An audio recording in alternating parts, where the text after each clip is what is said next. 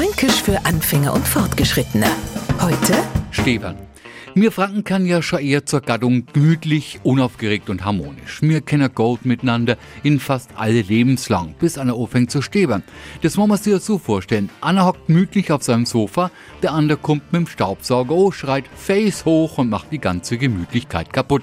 Jetzt könnte man ja sagen, pass auf, Schatz, ich helfe dir bei deinem Saubermachanfall, aber weil sowas meist auf Einseitigkeit beruht, motzt man spätestens, wenn man zum fünften Mal vom Sofa gejagt wird, weil der Putzfanatiker auch nur das letzte Fusserl rausklopfen muss.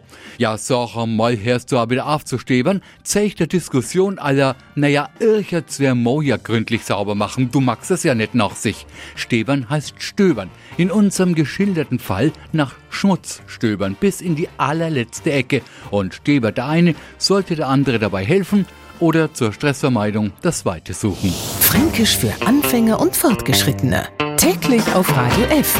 Und alle Folgen als Podcast auf podu.de.